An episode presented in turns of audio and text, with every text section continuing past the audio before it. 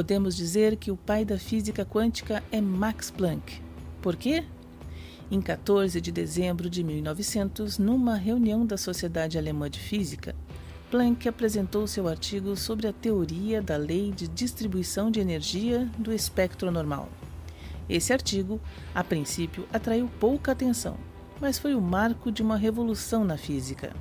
A data de sua apresentação é considerada como sendo a do nascimento da física quântica, embora somente anos depois a mecânica quântica moderna, base de nossa concepção atual da natureza, tenha sido desenvolvida por Schrödinger e outros. Diversos caminhos convergiram nessa concepção, cada um deles mostrando um dos aspectos onde falhava a física clássica. Assim, como a teoria da relatividade, a física quântica representa uma generalização da física clássica, que inclui as leis clássicas como casos especiais. Assim como a relatividade estende o campo de aplicação das leis físicas para a região de grandes velocidades, a física quântica estende esse campo à região de pequenas dimensões. E assim, como uma constante universal de significação universal, a velocidade da luz, c, caracteriza a relatividade também uma constante universal de significação a chamada constante de Planck, que caracteriza a física quântica. Planck introduziu essa constante em seu artigo em 1900, quando tentava explicar as propriedades observadas da radiação térmica. Veremos que Planck nos levará a um conceito quântico extremamente importante o fato que a energia assume valores discretos. Eu sou a Jaquita do canal Café com Pimenta com Jaquita e esta é a nossa tal de física quântica. Vai daí, Dani!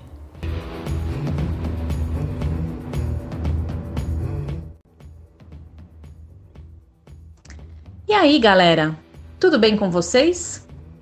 Estamos de volta com mais um podcast Essa Tal de Ciência. E hoje vamos descomplicar o tema sobre física quântica. Com o Jefferson Stefanelli, da página Universo Genial, a Alessandra Rocha, do canal Estimulando Universos, a Jaquita, do canal Café com Pimenta com Jaquita, o Pércio, da página Quântico Raiz, a Cris, da página Via Saturno, o Rogério, da página Astronauta Urbano o Juliano Canguçu, do canal Ciência News, e eu, Dani, da página Planeta Inusitado. Vamos com a gente então? E essa tal de física quântica, hein? E aí, pessoal, beleza? Eu sou o Pércio da página Quântico Raiz e lá vamos nós aí para mais um episódio do nosso podcast Essa Tal de Ciência, né? O quinto episódio. Hoje nós iremos falar sobre física quântica, né? Essa tal física quântica. É, primeiramente aí eu queria agradecer a todos que estão nos acompanhando e apoiando, ouvindo nossos podcasts. É, saibam aí que para a gente é um grande prazer fazer esse trabalho de divulgação científica, tá? Espero que vocês estejam gostando. Bom, então vamos lá, né? O que, que é a física quântica? Né? A física quântica ela descreve o comportamento dos sistemas físicos de dimensões atômicas, né? De dimensões microscópicas. É, a partir do final do, do século XIX, é, o que, que, que, que aconteceu? Né? Algumas experiências científicas elas começaram a produzir resultados que a física clássica não conseguia explicar. É, a gente descobriu, né, com, com isso, né, a gente acabou descobrindo que as leis que governam os objetos macroscópicos, elas não se aplicam da mesma forma para objetos microscópicos, né? Qual que é a origem da palavra quântica, né? Essa palavra aí tão usada aí ultimamente, às vezes até usada indevidamente, né? A palavra quântica em latim ela significa quantidade. Né? Na física quântica, essa palavra ela se refere a uma unidade discreta que é atribuída a certas quantidades físicas, como a energia, o momento angular, a carga elétrica, que a princípio se imaginava que fossem contínuas.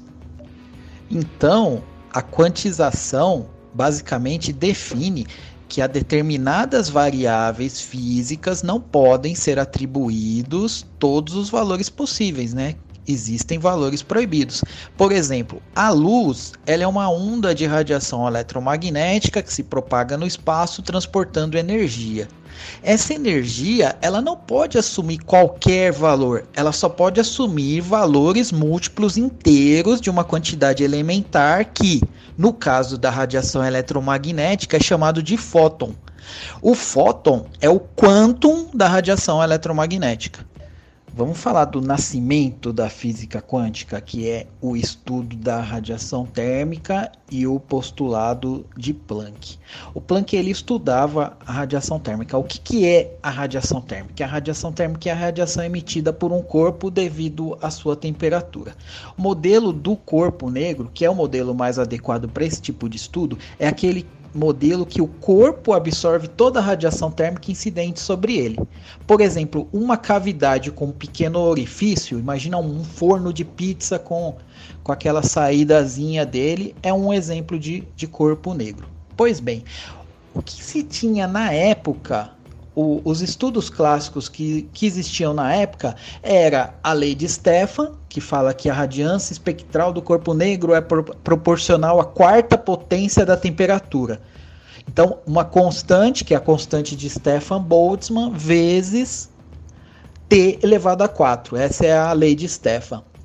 É, a lei do deslocamento de Wien que fala que o pico de emissão é proporcional à temperatura, ou seja, a frequência máxima de emissão de radiação é cada vez maior conforme se aumenta a temperatura do corpo negro.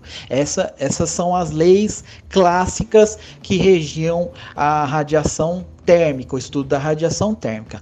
Para calcular classicamente a densidade de energia da radiação de cavidade, usava a teoria de eletromagnética clássica, que diz que a radiação deve existir na forma de ondas estacionárias, faz-se a contagem dessas ondas por intervalo de frequência e usa o resultado da teoria cinética dos gases e da lei de equipartição de energia para calcular a energia total média. Assim a gente chega naquele valor clássico de energia total total média, média que é igual a KT, onde o K é a constante de Boltzmann. É, a gente tem essa, a gente aprende até hoje isso é, em física clássica, porque isso ainda é válido para algumas situações. A física clássica ela é sempre uma generalização da física quântica. Então, fazendo o produto da energia média por onda estacionária, que é o KT, vezes o número de ondas no intervalo de frequência, a gente chega na fórmula clássica de Rayleigh-Jeans.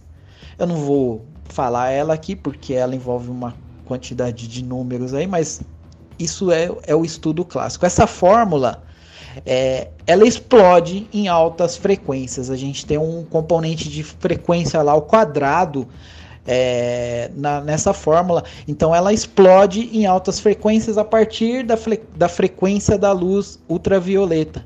É isso que a gente chama de catástrofe do ultravioleta. Então vamos ver qual foi a solução que o Planck deu para esse problema.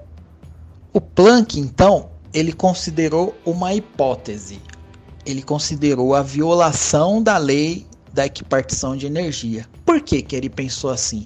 Ele descobriu que a energia média das ondas estacionárias era uma função da frequência. Porque os experimentos eles mostravam que a energia média tendia a KT para frequências que tendiam a zero, mas a energia média tendia a zero para frequências tendendo ao, ao infinito. Essa é a catástrofe do, do ultravioleta. A lei de equipartição é um resultado mais compreensível da teoria cinética clássica, que é a distribuição de Boltzmann. A, a, distribuição de Boltzmann ela é a probabilidade de você encontrar um dado ente de um sistema com energia entre epsilon e epsilon mais d epsilon, sendo que o valor médio é a integral de e elevado a menos epsilon sobre kt dividido por kt vezes epsilon dividido pela integral de e, e menos epsilon sobre kt dividido por kt. Ah, é muito complicado isso? Não, é menos complicado do que parece, porque o que eu falei nada mais é que uma função de distribuição de probabilidade. E nessa função, o valor médio que a gente chega é kt e ele é independente da frequência. O que, que o Planck, o monstro sagrado Planck fez? Ele sugeriu tratar a energia, essa energia epsilon, como uma variável discreta ao invés de uma variável contínua. Nesse caso, então, ao invés de termos uma integral, nós teremos uma soma. Então a gente vai ter, ao invés de ter o dt da integral, esse dt da integral ele vai virar um delta t e com isso Planck descobriu que ele poderia obter epsilon igual a kt, aproximadamente igual a kt, quando delta t fosse pequeno e epsilon mais ou menos igual a zero quando delta t fosse grande. Como ele precisava de epsilon igual a kt para frequências pequenas e epsilon igual a zero para frequências grandes, ele supôs que essas grandezas eram proporcionais. Então, delta epsilon é proporcional à frequência. Quando você transforma isso numa, numa equação, você fala que delta epsilon é igual a h vezes Ni. Ni é a frequência e H é a constante de Planck. Então, o Planck fez os cálculos, chegou no valor da constante e resolveu o problema resolveu o problema da catástrofe do ultravioleta e meio que sem querer, num ato de desespero, como ele disse, ele inventou a física quântica. Então, a gente pode considerar os fótons como sendo pequenos pacotes que compõem a luz e transportam a energia contida nas radiações eletromagnéticas. O fóton ele deve possuir uma quantidade fixa de energia. Né? Essa quantidade ela é proporcional à sua frequência multiplicado por uma constante que é a chamada constante de Planck. É o valor, valor nominal dela é 6,63 vezes 10 a menos 34 joules segundo uma quantidade muito pequena, é um valor muito pequeno essa constante de Planck. Então, a quantidade mínima de energia que uma onda eletromagnética deve possuir corresponde a esse produto. É, H vezes Ni, né, que a gente chama, sendo que o Ni é a frequência e o H é a constante de Planck. Qualquer valor de energia para uma radiação eletromagnética, ela tem que ser um múltiplo inteiro desse produto. É aí que começa os nossos problemas, né? Então, a luz, ela é um tipo de onda ou ela é um monte de partículas se propagando no espaço? A gente não, assim, a resposta dessa pergunta é um pouquinho intrigante. A luz ela é tanto onda quanto partícula, né? É a, a famosa dualidade onda-partícula da luz, porque ela apresenta esse comportamento duplo. Ela sofre efeitos como refração, dispersão, polarização, que são efeitos característicos de onda. Mas quando você é, precisa, quer compreender o efeito fotoelétrico, por exemplo, é preciso considerar que ela é composta por partículas. Essas partículas são os fótons. A dualidade onda-partícula era uma das situações que a física clássica não conseguia explicar, mas não era a única. A gente tinha outros exemplos. No início do século XX, os cientistas eles ainda estavam começando a entender as estruturas dos átomos, né? Tanto que o modelo mais aceito é, era o modelo de pudim de passas do Thomson, que tinha muitas brechas, tinha muitos erros, não era o modelo lá dos mais confiáveis, mas no início do século era o modelo em voga. O, o físico neozelandês, o Rutherford, ele provou através dos experimentos deles, dele que os átomos eles eram compostos de um pequeno núcleo com carga elétrica positiva rodeado por uma nuvem de elétrons com carga elétrica negativa. É, foi o modelo que sucedeu o modelo de Thomson, né, foi o modelo de Rutherford. Só que esses elétrons eles não poderiam estar parados, porque se eles tivessem se eles estivessem parados, eles cairiam em direção ao núcleo devido à atração colombiana. Né, os elétrons de carga elétrica negativa, os prótons com carga elétrica positiva, os elétrons não poderiam estar parados.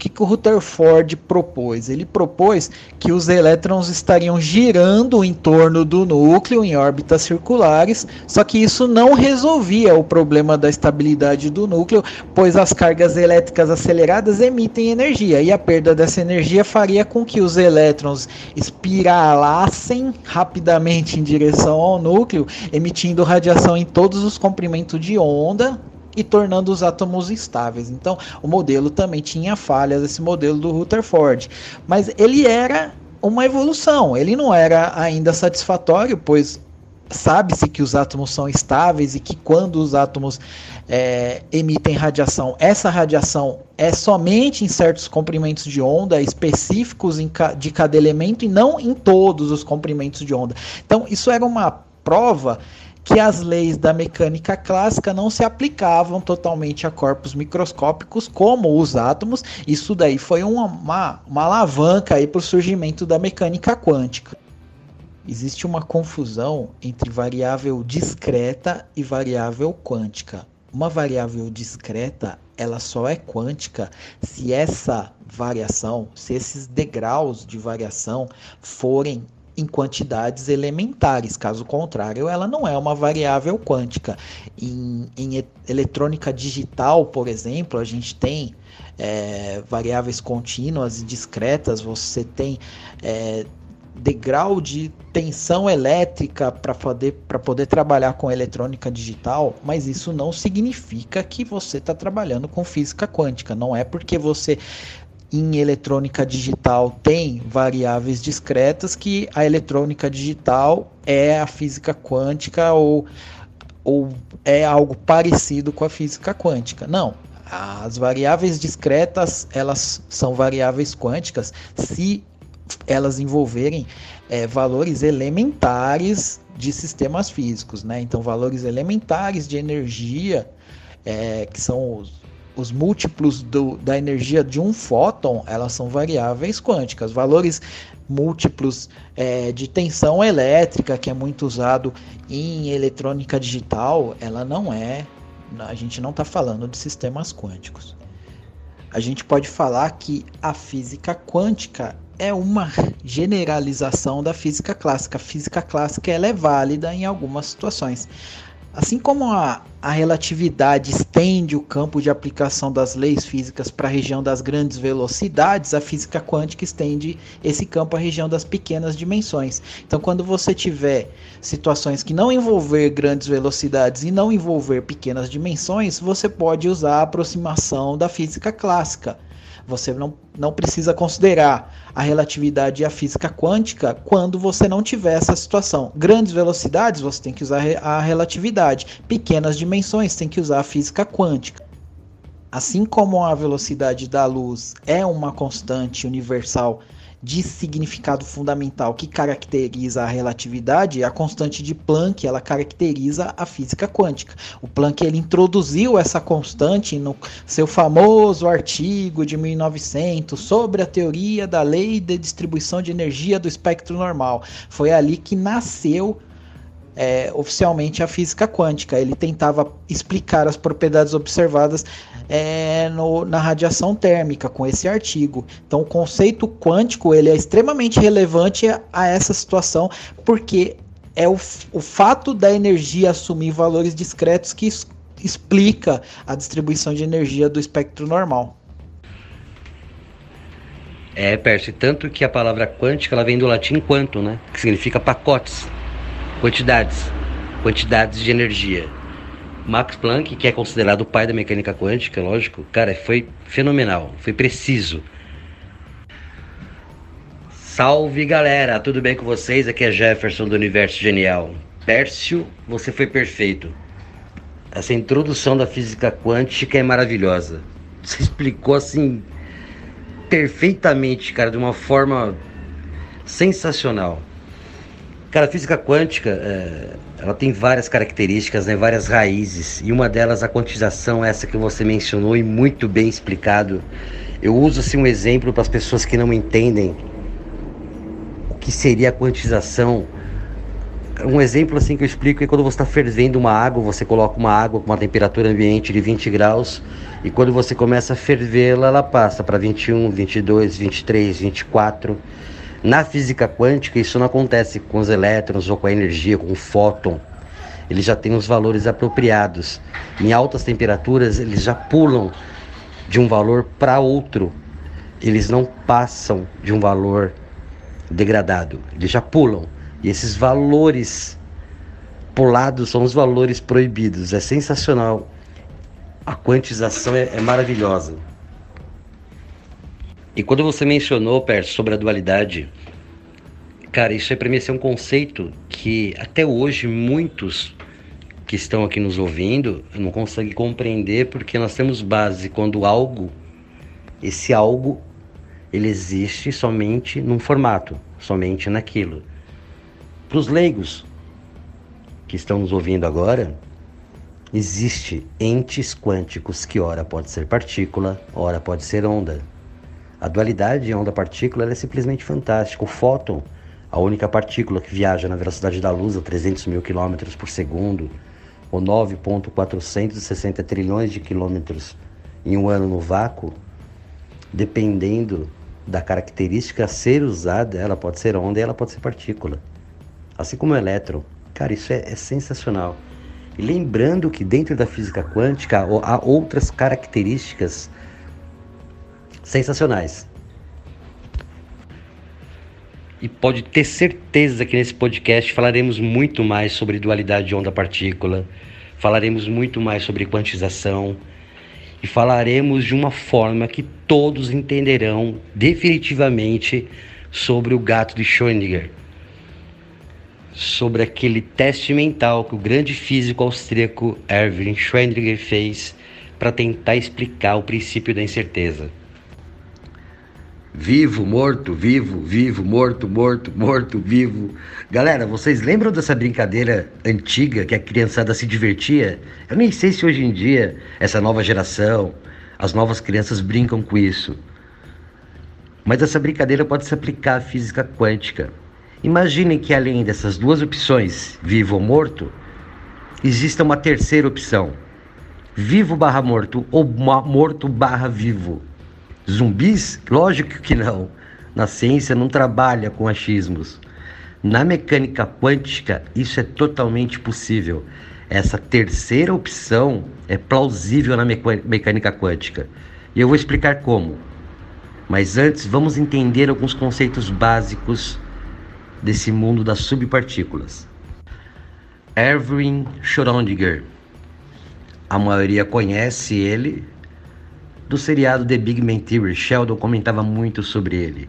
Alguns leigos acreditam que ele não gostava muito de gatos, mas isso é puramente brincadeira. Schrödinger foi um grande físico austríaco, ganhador do Prêmio Nobel em 1933 pelas contribuições à mecânica quântica. Schrödinger um dia ele criou um teste mental. Galera, nenhum animal saiu machucado nessa experiência. Foi puramente um teste mental.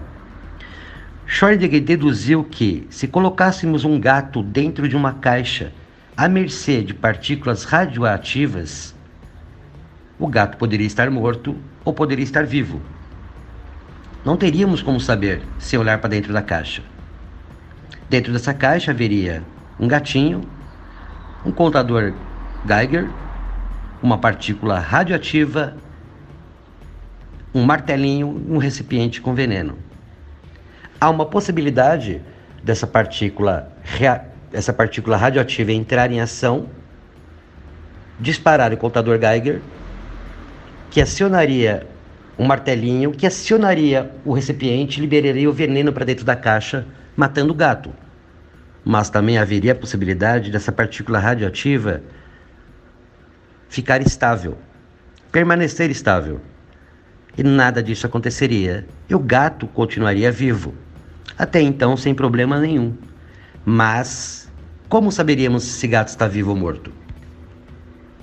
Para saber se o bichano está vivo ou morto, teríamos que olhar para dentro da caixa.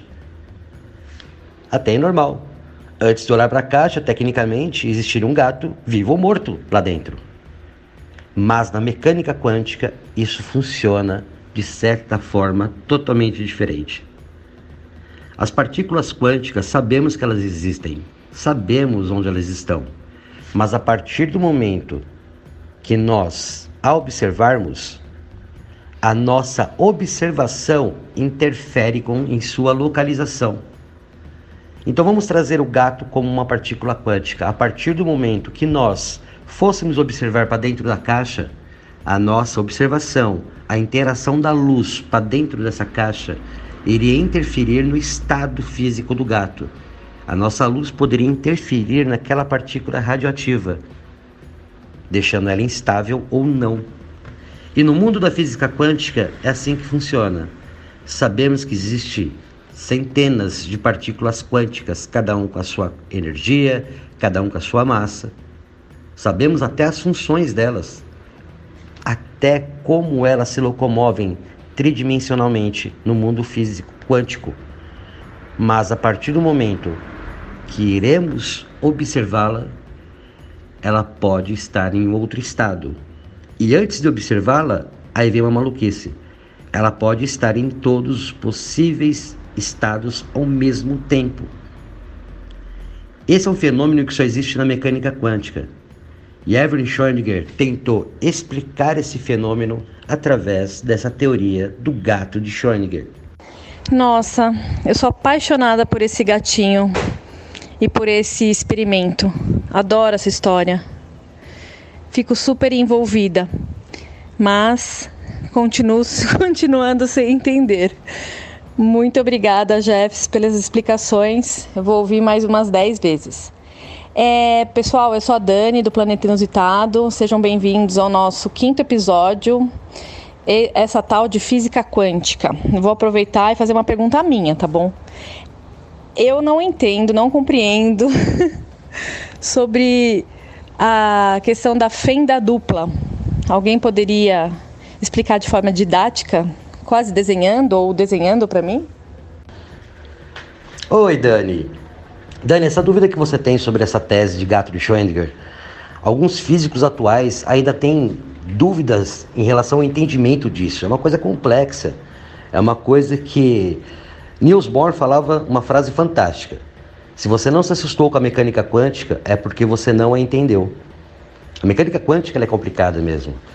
Mas é gostoso a gente falar um pouquinho sobre ela, porque além de trazer um certo conhecimento para todos, quebramos algumas alguns paradigmas, algumas crenças que existem hoje relacionadas à palavra quântica. Hoje a galera usa a palavra quântica para tudo. Isso é um problema, isso é perigoso. Hoje tem terapias quânticas, produtos quânticos e não tem nada a ver com a física quântica que estuda as partículas iguais ou menores que um átomo, somente isso. E só para finalizar, o gato de Schrödinger e essa probabilidade de encontrar uma partícula em seu devido lugar, existia um cara chamado Werner Heisenberg. Não, não é aquele cara que produzia metanfetamina em Breaking Bad. Heisenberg foi um grande físico teórico alemão que também ganhou o prêmio Nobel em 1932 pela criação da mecânica quântica, pelas contribuições à mecânica quântica. Heisenberg ficou famoso pelo princípio da incerteza. Ele criou uma fórmula que pudesse estudar a probabilidade de você encontrar os elétrons na eletrosfera de um átomo. Ele sabia, como nós sabemos hoje, que um átomo é formado por um núcleo, onde tem nêutrons e prótons, e os elétrons que orbitam em sua eletrosfera. E da mesma forma, nessa teoria do gato de Schrödinger, nós sabemos que os elétrons existem, nós sabemos até sobre o salto quântico, que os elétrons passam de uma órbita de um átomo para outra órbita ou até para um outro átomo, liberando fótons, energia. Só que como podemos localizar, localizar um elétron, observar um elétron naquele instante? Entra de novo o gato de Schrödinger. Talvez a nossa observação, ao localizar naquele instante aquele elétron, iria atrapalhar. A nossa observação interfere em sua localização. Então, Heisenberg criou uma fórmula, uma equação que há uma probabilidade de encontrar os elétrons no átomo. Heisenberg foi um gênio. Inclusive, o nome do Heisenberg na série Breaking Bad é uma homenagem a Werner Heisenberg. Então, Jefferson, quer dizer que o, a questão da fenda dupla também é, é relacionado ao observador que vai alterar a posição do elétron também, é isso? Perfeito, Dani, perfeito. O experimento da fenda dupla, que o pessoal acha que é um bicho de sete cabeças, apesar de ser uma experiência complicada, nada mais é do que um experimento que mostra a difração da luz, que ela não é somente uma partícula, ela pode ser onda, de acordo com a vontade dela. Esse experimento ele foi criado por Thomas Young, um grande físico britânico. E é por aí. Existem entes quânticos que ora pode ser partícula, ora pode ser onda. Contrariando, por exemplo, Christian Huygens, que acreditava que a luz era feita somente de partículas. E Thomas Young provou que não. Olá pessoal, aqui é o Juliano do canal Ciência News, tudo bem? Olha, física quântica é um tema que a gente pode viajar bastante, principalmente por conta de como a gente funciona. Então vamos começar com isso? Bem, o nosso cérebro, ele adora padrões. Ele adora reconhecer regras, reconhecer repetições. Muita gente fala inclusive que a beleza é fruto da simetria. Ou seja, um rosto bonito, um corpo bonito seria um corpo ou um rosto simétrico. E assim também na natureza, coisas simétricas nos atrairiam. Também tem uma situação curiosa: a ausência completa de simetria também nos atrai. Curiosamente, seria uma simetria às avessas. E o que, que isso tem a ver? Bem, a gente adora reconhecer padrões e uma das coisas que um cara muito tempo atrás reconheceu foi efeitos de padrões de movimento. O Sir Isaac Newton, com a maçã ou sem ela, começou a verificar como o movimento se dava, o que influenciava o movimento, quais eram as coisas que deveriam ser levadas em conta para a gente observar o movimento, prever o movimento e calcular como as coisas em movimento se comportariam ou onde elas estariam. Aí vem um cara depois chamado Albert Einstein que entra com mais incremento nessa história de movimento. A relatividade leva muito em consideração o aspecto da gravidade e como ela às vezes distorce o espaço e o tempo e causa suas influências desde lentes gravitacionais até a absorção da matéria com níveis gravitacionais infinitos por um ente que depois a gente resolveu chamar de buraco negro. Tá, isso aí entra onde na física quântica? Bem, de forma padrão, a gente deveria analisar que o que funciona num universo gigantesco deveria funcionar também num universo microscópico de partículas. Mas não é assim que a coisa funciona. E aí que se complica. Parte dos cientistas decidiu estudar isso, como já foi falado aí por nosso colega. E verificou que existem algumas regras que fogem um pouco o nosso senso comum de realidade. A gente é muito newtoniano, então a gente dá certezas para tudo com base no que a gente observa, com base nas experiências de vida que a gente tem. O problema é que na física quântica existe até um princípio chamado de princípio da incerteza. As coisas não são tão certinhas assim. A gente trabalha muito com probabilidades. Então é provável x% isso, é provável tanto por cento aquilo, mas certeza é algo muito difícil de se calcular. Até porque a gente já ouviu falar aí da influência, inclusive, do observador. Porque a gente está falando num universo tão pequeno, tão pequeno, que qualquer variante naquela equação ali pode influenciar o resultado. Então a gente tem N resultados possíveis. E o problema é que essa ausência de diálogo, às vezes, entre as duas ciências, a física normal e a física quântica, vamos dizer assim, ela faz com que a gente receba algumas frases de efeito de um lado e do outro. Por exemplo, ah, Deus não joga com dados. Espera aí, tem que ter alguma coisa que explica isso. E de outro lado, se você não se assustou com a física quântica é porque você não entende a física quântica. Ou seja, quem está falando isso deveria entender muito, mas até a pessoa que fala sobre isso entende muito, sabe que não entende tudo. E desde então a gente busca uma teoria de tudo. Vocês talvez já tenham ouvido falar disso. Uma teoria que explique o micro e o macro universo de uma vez só.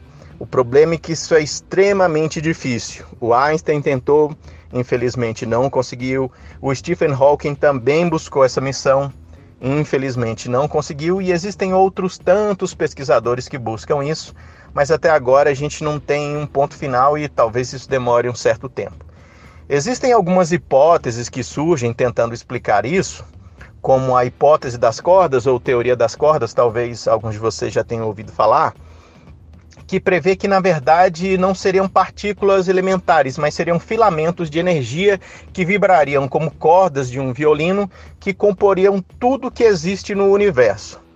De certa forma, isso poderia explicar muitas variantes ou muitas dúvidas que a gente tem hoje. O problema é que isso dificilmente vai ser testado experimentalmente e a gente dependeria de N dimensões para estar tá aceitando isso aí como uma possibilidade coisa que a gente também até agora não tem evidências tão congruentes disso. E aí surgem outras hipóteses relacionadas à teoria das cordas, como multiversos.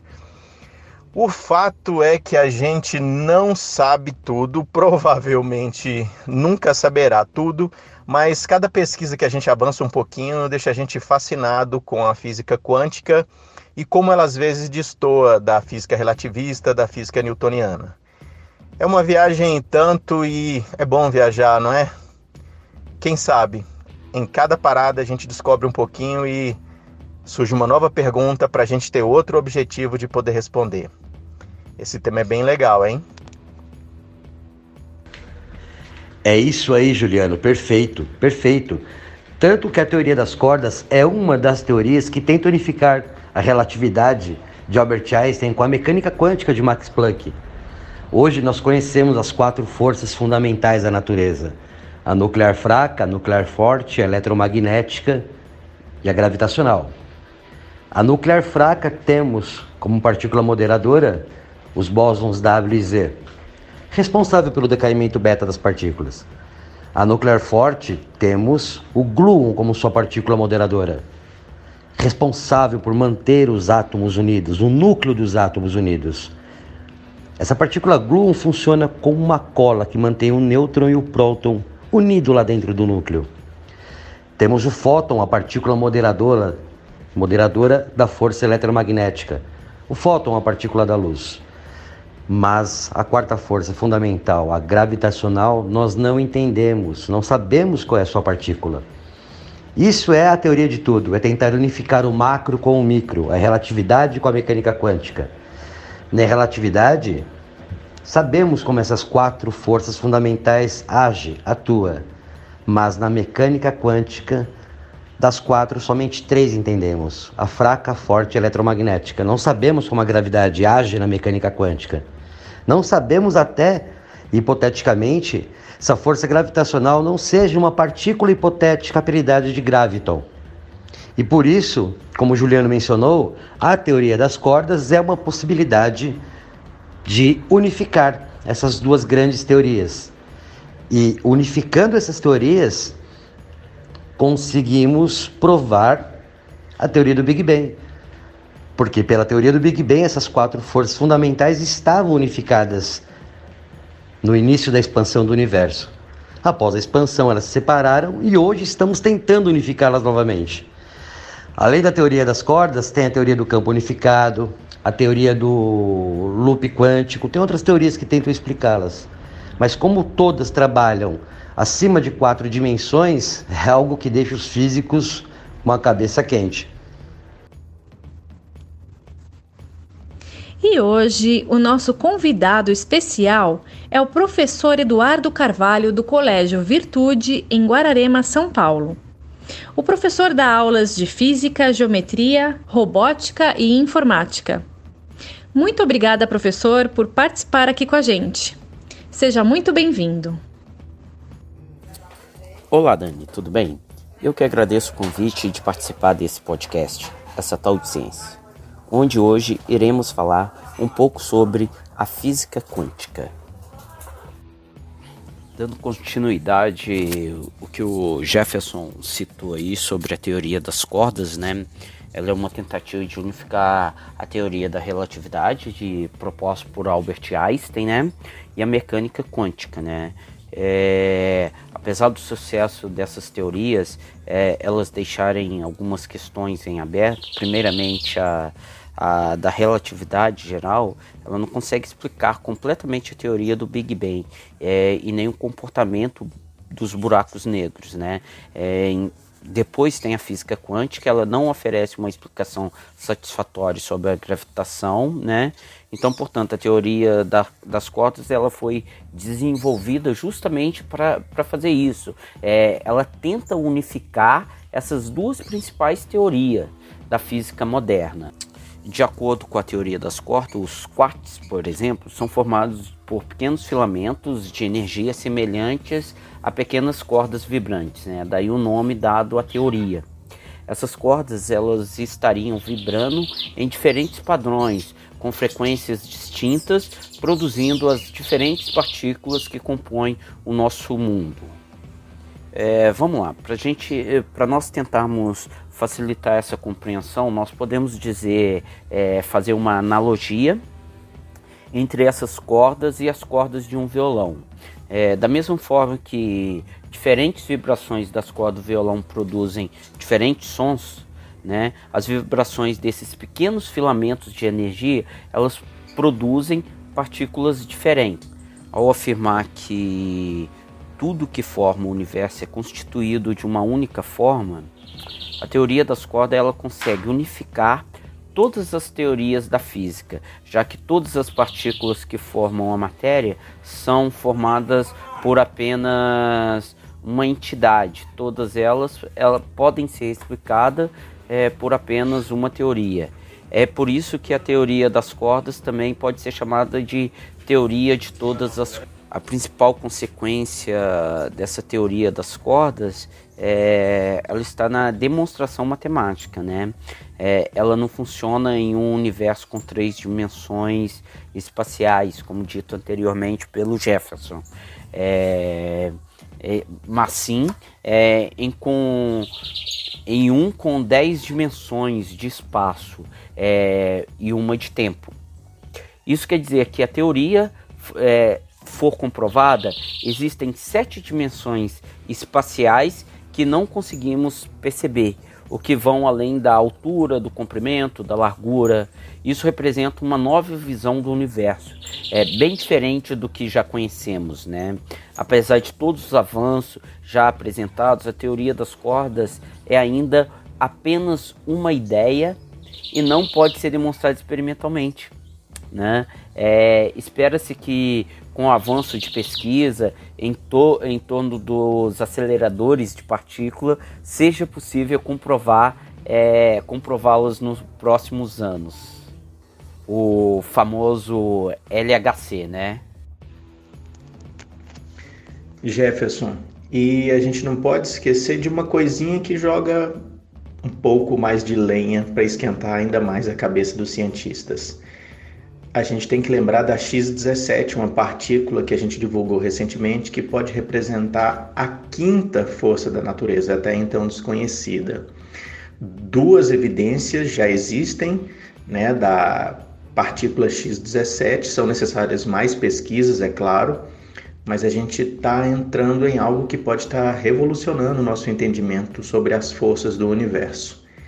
E existe também uma teoria da gravidade massiva da professora Claudia Ramos, a teoria foi até premiada, que ao contrário da relatividade geral defende que o graviton possui massa.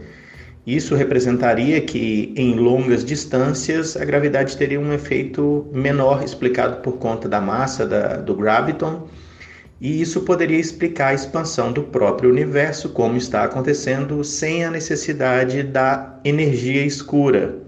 Outra revolução pode estar a caminho aí com esse novo entendimento. Lembrando que a energia escura representaria 70% de todo o universo. E agora, como responder essas perguntas, como comprovar isso? Muito trabalho, muita pesquisa, né? E aí, galera, Rogério do Astronauta Urbano, tudo certo? Demorei para aparecer aqui nesse episódio porque esse tema é um tema que eu não domino, que faz o meu cérebro bugar muito, mas vamos que vamos. Eu tenho uma, uma pergunta aqui que eu acho que é a dúvida de muita gente também. Entre a física quântica, a mecânica quântica, é, como que é definido aí o campo, o campo magnético do, de um planeta, do planeta Terra, é, o como que é dado o tamanho desse campo magnético, a força dele, o que, que envolve isso? É a massa do planeta, é os componentes que compõem o núcleo, é, é a rotação do planeta. O que que, o que que se define aí o campo magnético de um planeta na, na física quântica, na mecânica quântica?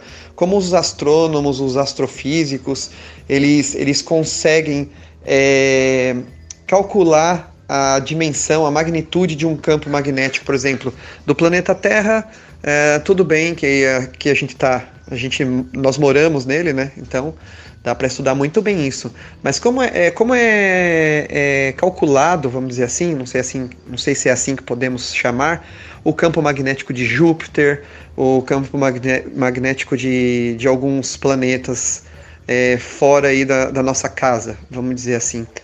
Quem pode responder isso para gente? Boa noite, Rogério.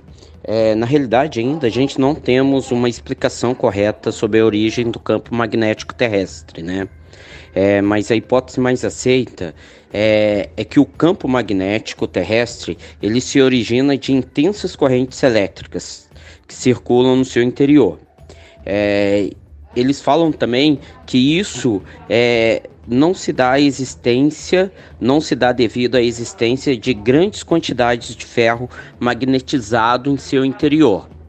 É, o que dá para calcular é o campo gravitacional dos planetas, inclusive o campo gravitacional terrestre, que a gente, é, nós trabalhamos com uma gravidade hoje de 9,81 metros por segundo ao quadrado. É, esse sim, esse campo gravitacional dá para nós calcularmos. E nós calculamos isso através é, de formulações é, institulada por Newton, ou seja, é, é a clássica física newtoniana, tá? E ele sim depende da massa do seu planeta. Ou seja, quanto maior for a massa do planeta, maior será a atração gravitacional que ele exerce, essa força gravitacional, né? Ah, agora eu entendi porque se o campo magnético de Júpiter fosse visível, quando olhássemos para o céu, ele ocuparia o espaço de quatro luas cheias, um, lado, um do lado da outra, né? Então é por causa disso, como o Júpiter é, é gigantesco, né? Então é por causa disso. Ah, já ficou bem mais claro aí para mim e para muita gente aí. Obrigado pela explicação, Eduardo. Lembrando aí, galera, que Júpiter é o planeta mais massivo do sistema solar. Se juntar todos os planetas aí do sistema solar, não dá a massa de Júpiter ainda, que é 318 vezes a mais que a Terra. Não é isso mesmo? Bem legal a sua pergunta, Rogério. Bacana aí a, a, a, explicação aí do professor Eduardo. É, é, interessante porque a pergunta, assim, se você olhar ela meio despretensiosamente, ela parece que não tem muita coisa a ver com a, com a física quântica, né? Porque a gente consegue mais ou menos responder essa pergunta é, com a física clássica, né? Porque você pega as equações de Maxwell, aí você é, pega a lei de Gauss lá, que fala que carga elétrica gera campo elétrico, né? A, a, depois você pega a lei de Ampère, que fala que campo que variação de campo magnético gera campo elétrico, a lei de Faraday que fala que variação de campo elétrico, é, campo elétrico variável gera é, campo magnético, né? Então, a, o movimento lá da movimento dos, dos metais líquidos no centro da Terra é, são a, gera carga, são cargas elétricas que gera campo elétrico, a variação do campo elétrico gera é, campo magnético. Aí você volta para a equação de Maxwell, você, parece que você consegue todas as respostas né, nas equações de Maxwell, né? Ah, não, a, a, a lei de Gauss para o magnetismo fala que você que não existe dipolo magnético, né? Então as linhas magnéticas elas são contínuas. Então isso explica essa essa característica do campo magnético. Aí fala assim, poxa, é, tá tudo explicado aí na, na, na, física clássica, a gente não tem dúvidas, mas na verdade a gente tem e a gente ainda continua estudando e tem algumas coisas que ainda não funcionam para física clássica. Aí você você chega tipo com a teoria quântica de campos e fala assim, não, não são campos elétricos nem campos magnéticos, são campos fotônicos. Aí você vai complicar tudo e a gente na verdade vai chegar à conclusão que a gente ainda não sabe muita coisa não eu acabei falando uma besteira aí do tamanho do mundo. É, não existe, não, a lei de Gauss para o magnetismo fala que não existem monopolos magnéticos, né? Por isso que as linhas de campo magnéticos elas são contínuas. Você tem é, monopolos elétricos, cargas negativas e positivas, então as linhas de campo elétrico convergem da carga negativa para positiva, da, depende da convenção, mas os o, o, magnetismo não, você tem dipolo magnético, mas você não tem monopolo magnético, então as linhas de campo magnético elas são sempre contínuas. Aí aproveitando a, o assunto, né? Se você pegar isso e olhar para os outros planetas, é, parece que Marte ele já teve um campo magnético, mas hoje ele não, ele praticamente não tem. E uma das explicações para isso é que provavelmente o metal líquido que um dia foi líquido lá no seu núcleo já deve ter esfriado e deve ter perdido essa capacidade de gerar campo é, de gerar campo magnético variável, campo elétrico, é, por isso que Marte não tem, acho que Mercúrio tem um campo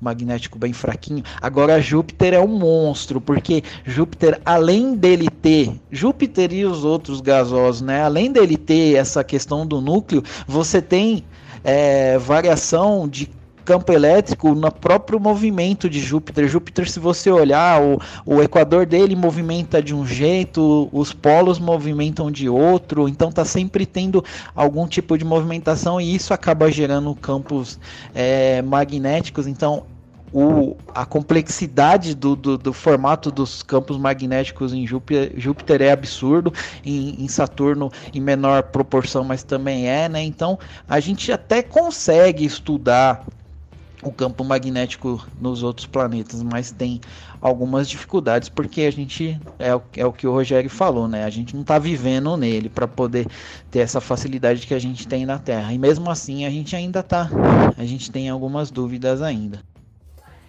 Então, pessoal, voltando ao nosso assunto sobre campos magnéticos, campos magnéticos é, planetários, eles são produzidos por movimentos agitados de líquidos no núcleo do planeta, né? Isso faz com que a eletricidade seja conduzida e a carga elétrica seja criada. E quais são esses planetas que têm campo magnético, né? No nosso sistema solar, todos os gigantes gasosos possuem esse campo magnético, inclusive Júpiter, Saturno, Urano e Netuno, tá? É, esses campos magnéticos nesses planetas são extremamente fortes. A Terra ela possui um campo magnético moderado. Mercúrio, é, por sua vez, é, possui um campo magnético muito fraco, por conta da sua rotação que é lenta.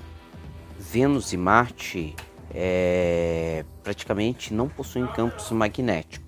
Marte, como foi dito aí é, anteriormente, por outro lado, é, possui apenas remanescência de antigo campo magnético, né? Isso é devido que seu núcleo de ferro se resfriou. É, pois é, Pércio. Eu vi uma matéria da revista Nature. Eles falaram que a gente pode se consolar aí de não entender muito o campo magnético da Terra, porque nem os cientistas sabem 100% como ele funciona, né? Ainda mais quando introduz aí a física quântica nisso tudo aí, né? E é, é interessante mesmo. Muito, muito bem explicado aí. Bom, galera, é o seguinte, é, muita gente também tem dúvida sobre o LHC, né? O acelerador de partículas aí, que, pelo que eu sei, foi desenvolvido para justamente entender o comportamento das partículas é, de uma forma controlada, né? É, mas muita gente tem dúvidas sobre, sobre isso, sobre esse projeto.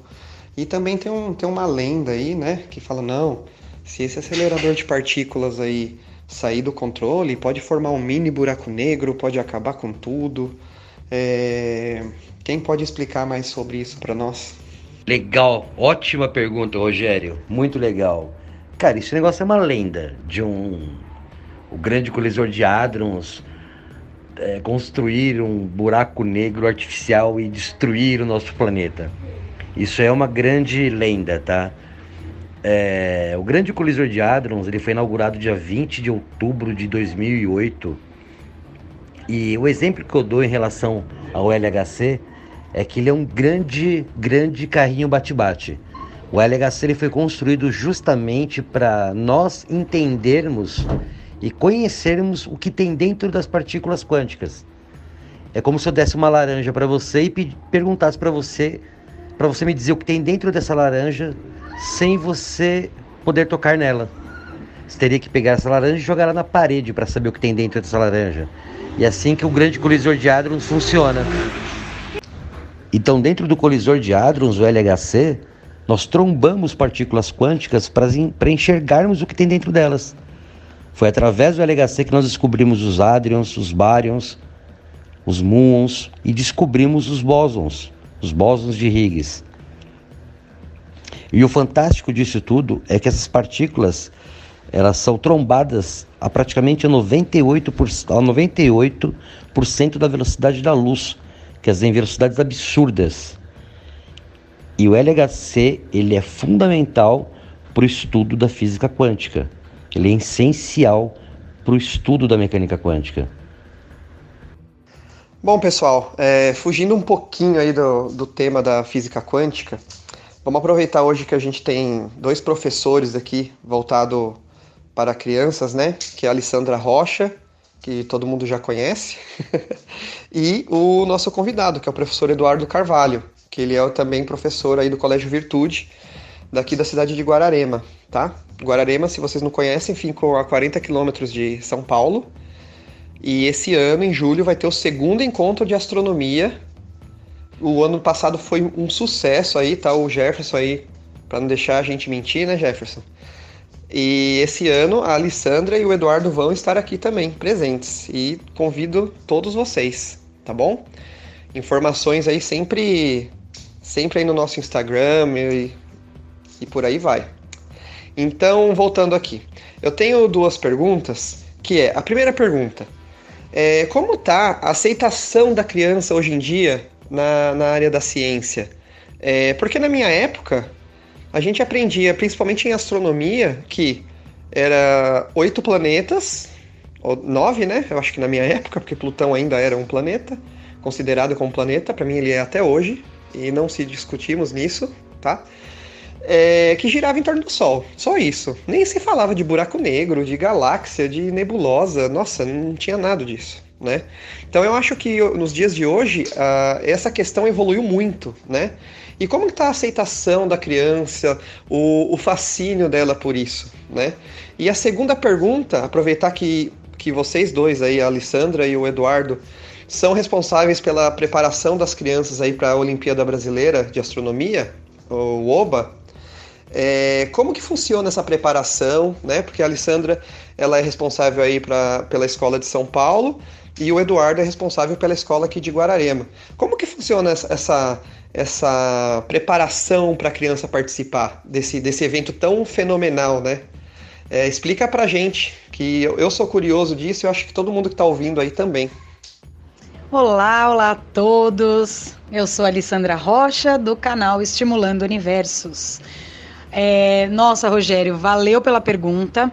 É, vocês devem ter percebido que eu ainda não participei muito aí do, do podcast de física quântica, mesmo porque eu tô aqui mais aprendendo pitacos usuais, porque realmente física quântica é uma coisa que precisa ter muito cuidado ao falar, ao divulgar, né, cientificamente, porque é, é um conceito tão é, tão profundo ali, é, são, são algumas coisas da física tão intrínsecas à mecânica quântica especificamente, que é, se não divulgado de forma correta, ou não atinge, né? Não adianta, não vai atingir, vai ficar assim, continua no campo é, do, do, do, impossível para a maioria das pessoas, ou acaba chegando um monte de informação distorcida que dá margem para pseudociências e é, a utilização da palavrinha quântica de forma totalmente errônea. Então eu mais aprendo do que me atrevo a botar o pezinho nesse assunto. Mas o Rogério gentilmente perguntou aí sobre a educação das crianças na ciência e é, disso eu entendo, disso eu consigo é, falar um pouquinho e, e, lançar uma luz né, em cima desse assunto. Olha, é, são duas perguntas muito legais a respeito, primeiro, de como a criançada está encarando ciência e essas novas ideias e a OBA. Então, vou falar um pouquinho primeiro sobre o, como a criançada vê ciência. E olha só, é, existe uma coisa muito interessante que é assim: a criança, ela, ela não vê a ciência assim ou assado. A criança respira ciência. É, quando você começa a observar o comportamento da criança e o crescimento do bebezinho até a criança, né, a, a primeira idade e ali até os 7, 8 anos, é, é ciência pura. Eles não fazem a menor ideia que eles estão fazendo ciência, mas a cada segundo, a cada nova descoberta, a cada novo conhecimento adquirido, eles estão fazendo ciência. A metodologia científica, ela é intrínseca a, a, ao ser humano.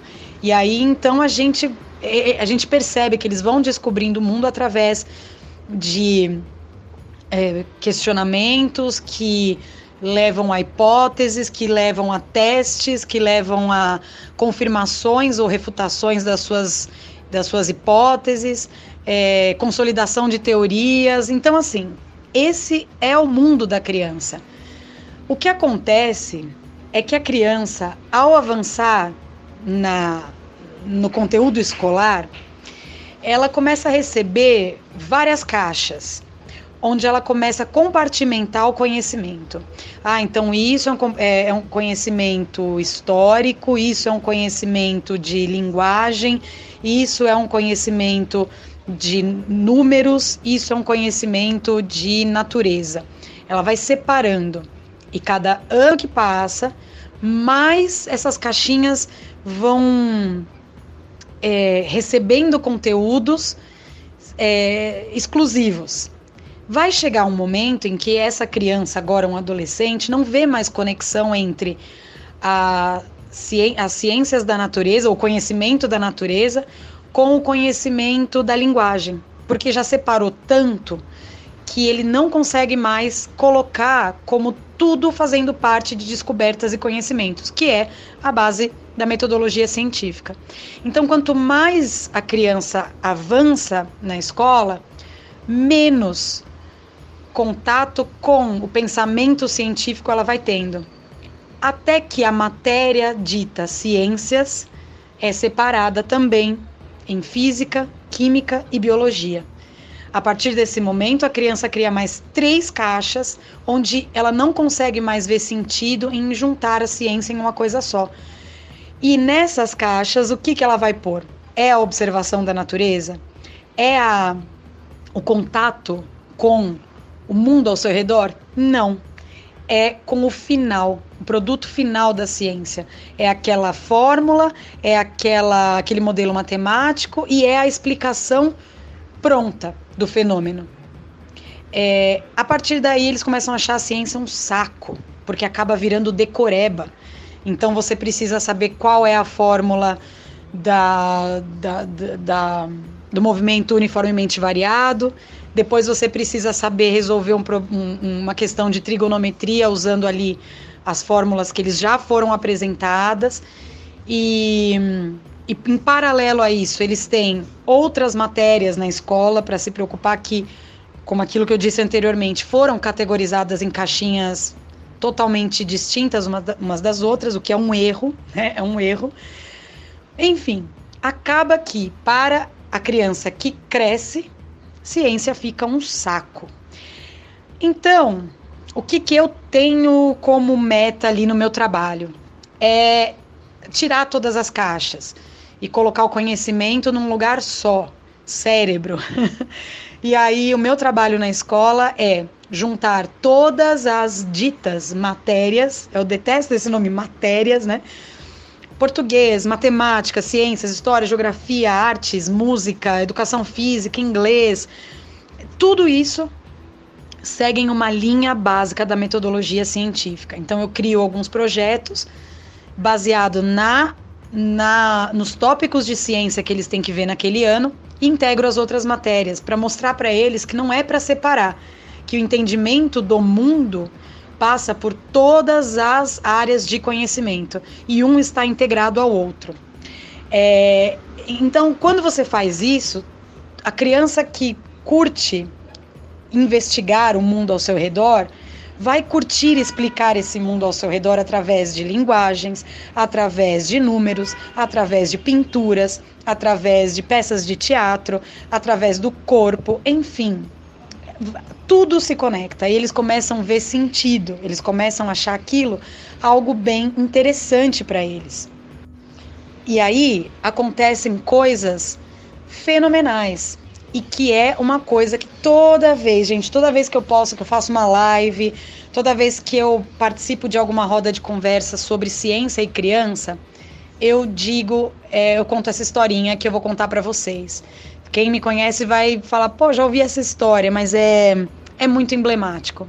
É o seguinte: uma vez eu estava dando aula para umas crianças de 7, 8 anos sobre o Sol. E isso foi o ano passado, né? Então a gente estava lá conversando sobre estrelas e eu perguntava: ah, como é que você acha que é uma estrela? Aí a criançada, ai, tem ponta, ai, solta raios, é, ai, tem, ela, ela fica paradinha, ela não se mexe, enfim, várias ideias eles vão jogando, que é a fase das hipóteses, né, da, da metodologia científica. Bom, aí então, para testar as hipóteses deles, eu entreguei para eles aquela máscara de soldador, né, com aquele filtro que é o, jeito, o único jeito de você poder observar o, o sol sem ferir, né, os seus olhos.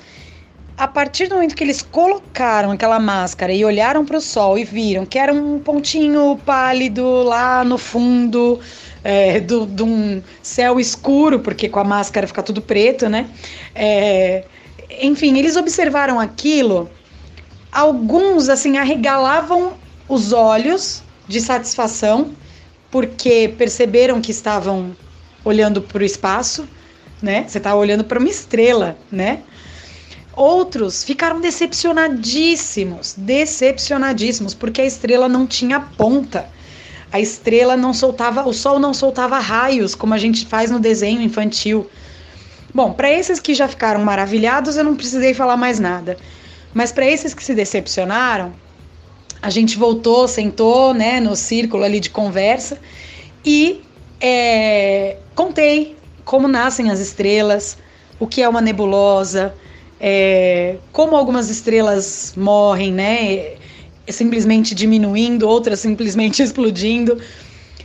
Quando eu terminei de contar sobre a vida, de uma estrela, eles estavam todos maravilhados, todos com aquele olhar de abrir um presente de Natal. E, e aí eu digo: a ciência é a única coisa que o maravilhamento é maior do que a decepção. Então você fica decepcionado, mas as coisas que você descobre depois da realidade são tão maravilhosas que a decepção vai embora, porque a realidade ela é muito muito maravilhosa, né? A gente não precisa inventar nada para ficar melhor. Então as crianças elas elas é, aproveitam demais quando eles têm esse esse mecanismo da metodologia científica de refutar a hipótese. Eles gostam demais de saber que eles erraram e que tem uma outra explicação, né? Agora falando da OBA, é, nossa, a, a OBA ela traz um benefício para a escola que é incrível. Os alunos que, que se propõem a participar, porque não é obrigatório, é voluntário, né? Então a criança declara se ela quer ou não participar. É, essa criança que se propõe a fazer, primeiro que ela começa a entender o mundo ao seu redor de uma forma mais completa. Aquilo que eu estava falando na outra pergunta que você tinha feito, Rô. A criança começa a integrar conhecimentos para compreender os fenômenos da astronomia. Ela começa a entender um pouquinho sobre, é, por exemplo, estrelas, e aí então ela vai, ela vai entrar na questão da, da física, mas também na questão da química. Ela vai conseguir é, compreender melhor como funcionam os aparelhos de medição, né, espectrógrafos e essas coisas. Isso amplia o conhecimento dela de uma forma que ela acaba tendo prazer em estudar, e seja a matéria que for. Né? Porque ela, ela é aquilo que eu falei, ela entende que tudo está integrado.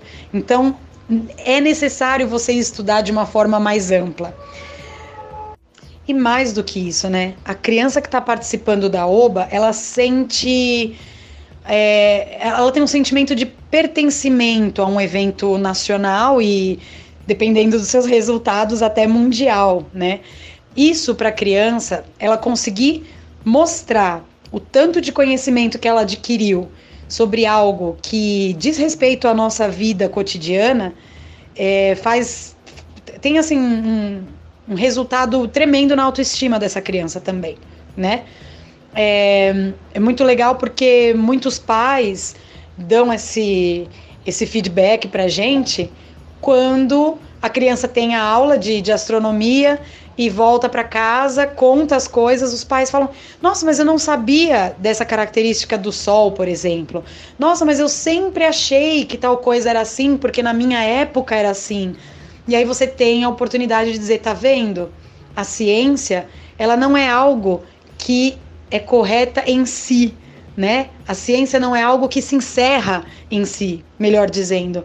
Nunca, a gente nunca acaba de pesquisar e bater o martelo e dizer é isso. Então, a evolução das tecnologias e a evolução das metodologias de compreensão dos dados que a gente tem é, mudam a nossa visão das coisas. Como você estava falando de Plutão, né? E aí a gente de novo vai entrar na questão do tal do Plutão. Já a Jaquita já deve estar de orelha em pé aí, só para ver o que, que eu vou falar. O legal nessa questão toda de Plutão é que as crianças, para as crianças, isso já está bem definido sobre o que é um planeta e quais são as, as determinações para que um corpo celeste seja um planeta. E quando você fala de Plutão, eles já sabem, ah, ok, atende a duas dos pré-requisitos, mas um não atende. Então, tá tranquilo. Aí eles chegam em casa e os pais falam: como assim? Na minha época, Plutão era planeta e assim vai ser, né? e aí você tem uma oportunidade de conversar sobre a, a modernidade que a ciência traz. Então, olha, diante de novos fatos, diante de novas evidências, nós temos que mudar a nós, o nosso conceito e a nossa visão. É isso que é maravilhoso na ciência. A gente sempre está analisando a realidade como ela é, não como ela foi ou nem como ela será, né? A gente está analisando com os dados que a gente tem hoje e amanhã pode mudar tudo porque novos dados vão chegar.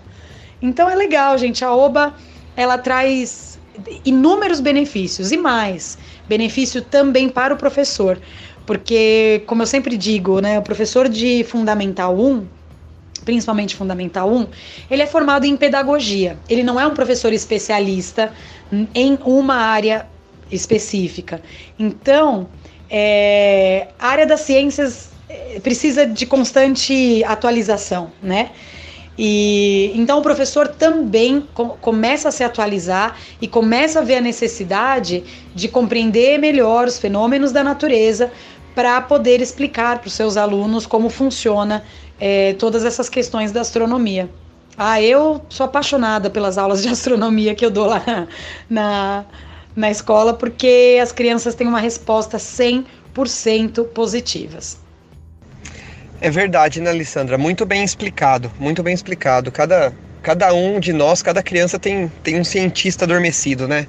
É só despertar isso daí e depender da forma que, que a criança é conduzida aí no, nesse caminho curricular, né? É, é fundamental para a criança sempre ter, sempre ter a curiosidade, sempre ter a vontade de saber como funcionam as coisas, é, principalmente na área da ciência, né? E, e você, professor Eduardo, o que, que você acha a respeito aí da, dessas duas questões aí? Alô, galerinha do Esse Tal de Ciência. Eu sou o professor Eduardo do Colégio Virtude em Guararema. Então, Rogério, essa pergunta é uma pergunta que nos faz refletir até no que nós nos propomos a, a trabalhar, né? Hoje no Colégio Virtude, é, nós trabalhamos da seguinte forma: a maioria dos colégios, é, você tem a ciência, né? Ela é toda integrada é, dentro de um conteúdo, né? Como a Alessandra tinha dito anterior.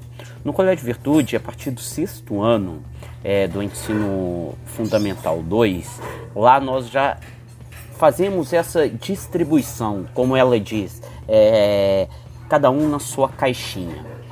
Por um lado, eu acho bem interessante essa distribuição, porque o aluno já começa a identificar né, o, cada conteúdo que ele vai ser estudado.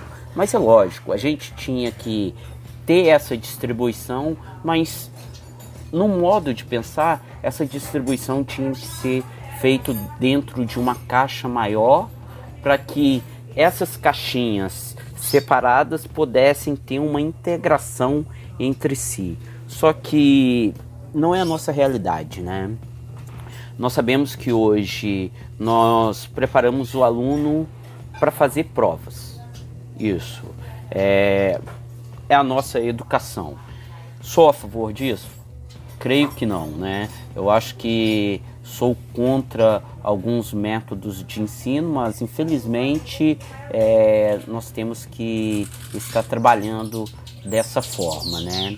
Especificamente eu dou aula de física, né, para alunos de sexto ano até o ensino médio, até o terceiro ano, então fazendo um trabalho voltado para preparação para o vestibular. Só que não deveria ser somente isso tento fazer um trabalho paralelo com eles dentro do próprio colégio, onde nós trabalhamos é, em cima daquelas aplicações teóricas, tentamos ver aquilo como que funciona na prática também. E eu acho que tem que ser dessa forma, né? Porque senão, como a Alessandra falou muito bem aí, né? A Alessandra Rocha é, falou muito bem, é que acaba sendo uma ciência chata, o que não é para acontecer, porque é, um, é, é tão é tão intrigante a, as ciências e eu vejo hoje nos meus alunos de sexto ou nono ano que eles têm muita curiosidade, eles ah por, causa, por que que isso acontece, por que que é assim, é, como que aquilo funciona. Só que aí, quando eles chegam no ensino médio, eles acabam achando isso um pouco chato. Por quê? É, porque fica aquela coisa conteudista, é, aquela fórmula que eu tenho que decorar para me saber. E, e, a gente poderia estar tá trabalhando é, um pouco mais com isso na prática do que só teoricamente, né? Então, eu acho que a gente tenta fazer esse trabalho é, com eles paralelo, mas eu acho que a criança, até o seu ensino fundamental, até fundamental 2, até o nono ano, eles têm muito interesse pelas ciências. Aí depois, como ela própria diz, né, é, acaba ficando uma coisa um pouco chata, né? Porque eu tenho que saber a fórmula disso, eu tenho que saber a fórmula daquilo, eu tenho que saber balancear essa equação, né? Eu tenho que saber é, qual que é a fórmula da velocidade, eu tenho que saber qual que é a força da gravitação universal, né? E, e, e não saber o porquê que aquilo acontece, como de fato aquilo acontece. Então hoje a gente tenta trabalhar é, sempre com essas hipóteses e está tentando fazer é, que não seja uma coisa é, tão chata, né? O problema é que no Brasil, né, nós não temos, ele não é um país que tem essa tradição científica, né? É, como, como tem outros países como Inglaterra, Itália, entre outros. Então a partir daí nós vamos tentando, né, é, modular, né, esse estudante para ele ver se ele tem mais interesse, né. Hoje eu percebo que como eu falei anteriormente, os ensino, os alunos mais novos, eles têm mais interesses, né, em, em, aplicar a ciência, em fazer a ciência, né, não colocar ciências como matéria, física, química, biologia, mas sim uma, uma interação. Já no ensino médio eles têm um pouquinho, eles separam, eles têm um pouco de resistência quanto à ciência. Eles acham que ciências é saber o conteúdo, decorar as fórmulas e aplicar na prova, né? Então acho que é, as crianças, aos poucos, como eu também trabalho com, com os meninos com a parte de robótica, eu tento trazer dentro da robótica, que eles têm muito interesse sobre isso, é, trazer um pouquinho é, da física, da química ali para você entender é, qual que é uma lógica, é, que tudo está entre. É, como que eu posso dizer? Como tudo está ligado entre si, né? Então eu acho que é, o interesse da criança hoje, a, até uma certa idade, até o ensino fundamental, eles têm muito interesse. Depois eles já começam a não ter tanto interesse assim. Né? Então, Rogério, continuando aquele nosso assunto, né? O porquê fazer o OBA, ou o porquê não fazer o OBA, digamos assim. É, o, OBA, o OBA hoje é mais do que medalhas, né? Prêmios ou até mesmo diplomas de participação. É, as Olimpíadas Científicas Brasileiras, elas o que? Elas proporcionam ao estudante e também aos professores novas descobertas, novos lugares, ideias, técnicas e também alguns conhecimentos, né? É, as, a, as Olimpíadas, de forma geral, ela tem estimulado muitos jovens né, a descobrir mais sobre a ciência, as tecnologias. Além disso, elas algumas competições procuram estabelecer também um intercâmbio entre as escolas, que é o caso do OBA, né? É, então esse intercâmbio entre as escolas e instituição de ensino, é, ela também pode ser estimulada até para a própria escolha profissional dos estudantes, né? Então, o OBA hoje é mais do que apenas só medalhas, prêmios e diplomas. Ela é a interação entre alunos, professores, instituições de ensinos, né, é, trazendo mais, é, trazendo um, um, valor agregado maior, é, não apenas só uma prova, né? Então, os alunos hoje já veem o OBA com uma interdisciplinidade entre as matérias, onde eles têm que, que se fazer presente, né? Ah, muito bem explicado também. Muito bem explicado. É, e é verdade, né? Assim, ah, chega uma hora que tem que partir do interesse próprio da criança, vamos dizer agora assim, do adolescente, né? A continuar com a ciência, ou na física, ou na química, ou na biologia. E também, ah, como você é professor de robótica, a robótica ela é muito presente, principalmente na, na área astronômica, né?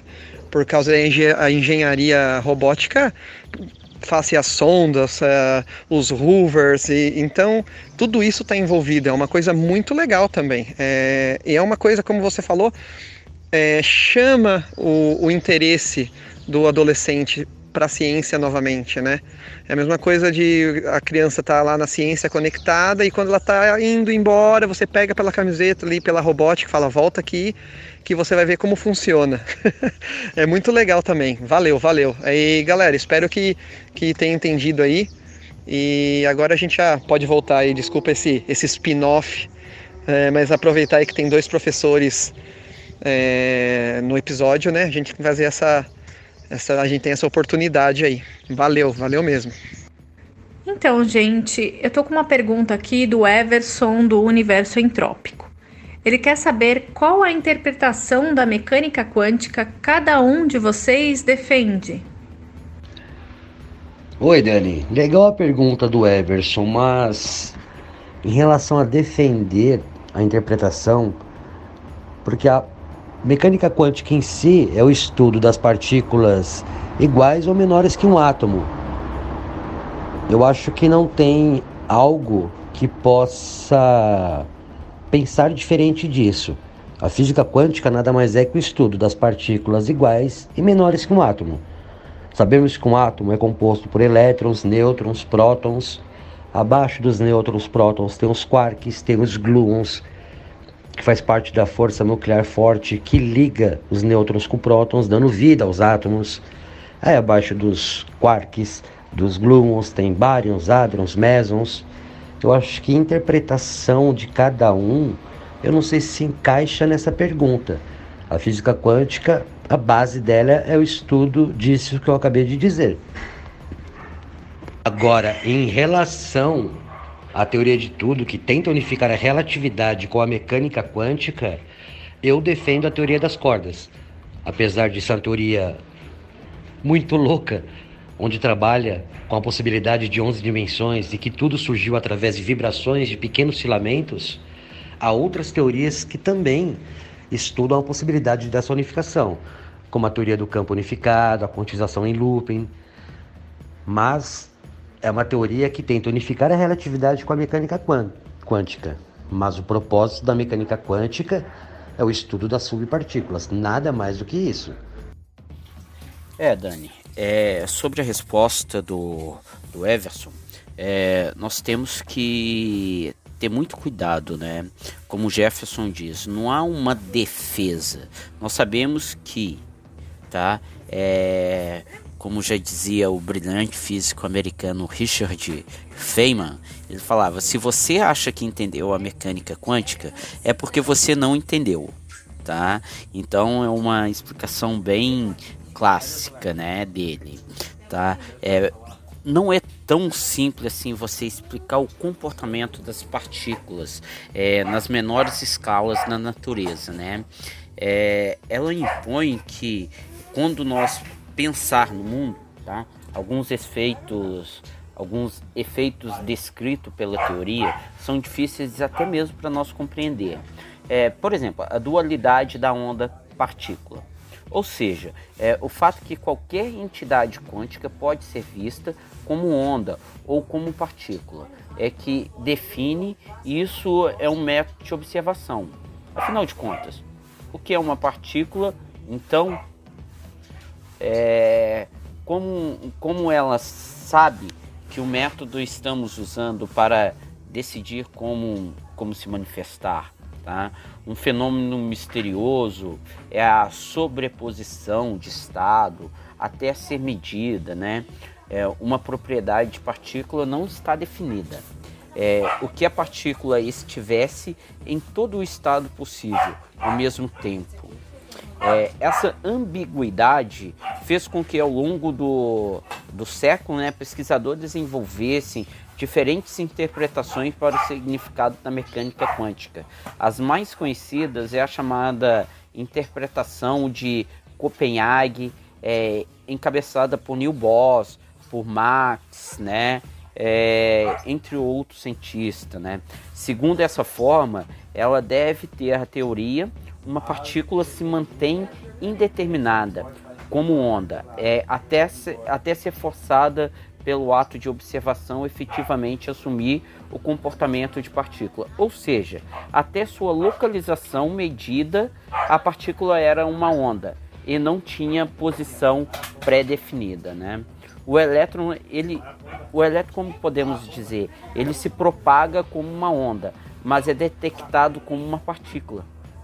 É uma afirmação que encontra-se é, em alguns textos didáticos é, do Instituto de Física da Universidade Federal do Rio Grande do Sul, né? Então tem esse é, essa essa interpretação, né? Ou, outra outra situação é, é uma segunda interpretação é a função da onda atua apenas como um guia para conduzir a partícula, é, que no fundo é, nunca deixa de ser exatamente isso, né? Uma partícula com isso mesmo que não haja observação ou medição. Ela pode concluir que as partículas têm uma posição definida, né, em cada um dos instantes. Então faz uma introdução, assim, que a gente digamos uma introdução elementar a essa ideia da onda piloto, né? E ela pode ajudar até nós professores de física né, é, a oferecer aos seus alunos uma visão mais completa e menos, é, digamos assim, enci, encisada tá, das possíveis interpretação é, para um misterioso, digamos assim, é, me, mundo da mecânica quântica, né? É uma teoria tão sólida matematicamente, mas ao mesmo tempo tão ambígua no que diz respeito ao que ele se informa acerta da realidade, né?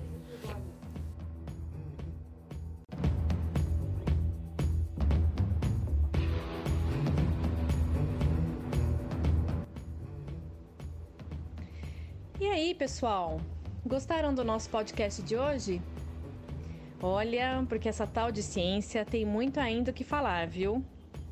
Qualquer dúvida ou informação que vocês quiserem, é só falar com a gente lá no Insta. O Jefferson Stefanelli, do Universo Genial, a Alessandra Rocha, do Estimulando Universos, a Jaquita, do canal Café com Pimenta com Jaquita, o Pércio, da página Quântico Raiz, a Cris, da página Via Saturno, o Rogério, do Astronauta Urbano, o Juliano, do Ciência News e eu, Dani, do Planeta Inusitado. Valeu, gente, e até o próximo podcast.